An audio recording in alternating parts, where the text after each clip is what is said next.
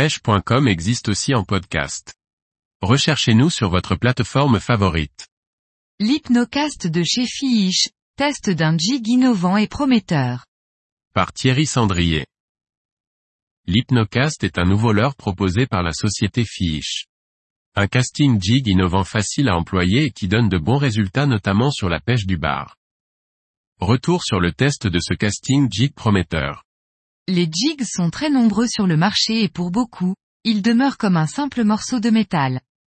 La vérité est évidemment ailleurs et chacun possède ses spécificités techniques qui influent sur sa nage, sa profondeur d'évolution et sur l'animation que l'on doit lui imprimer.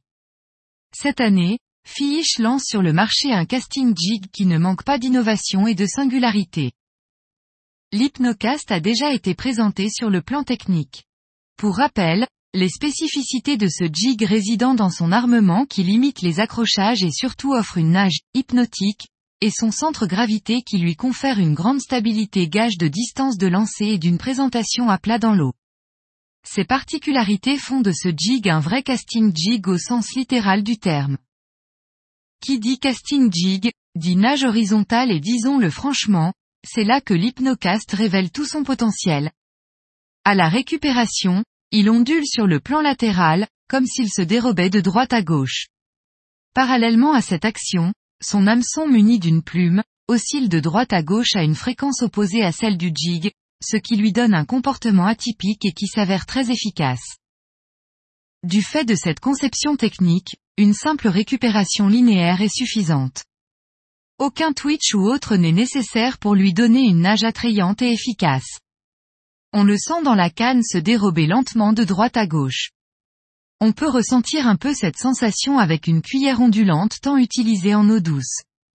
D'une utilisation enfantine, il est donc idéal pour un débutant qui manque d'expérience technique.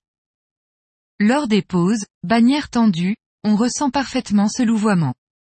Lorsque l'on sait l'importance des pauses et de la phase de descente sur les prédateurs, il est facile d'imaginer que ce leurre va faire des ravages. Pour ma part, j'ai pu tester ce leurre sur des chasses de début de saison et s'il a séduit évidemment Macro et Chinchard, c'est sur le bar que je l'attendais.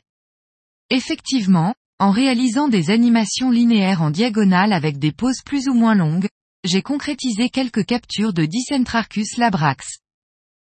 Si la pêche en verticale n'est pas le champ d'application de l'hypnocast, il est en revanche possible de l'animer en traction pour des pêches plus lentes dans la couche d'eau ou proche du fond.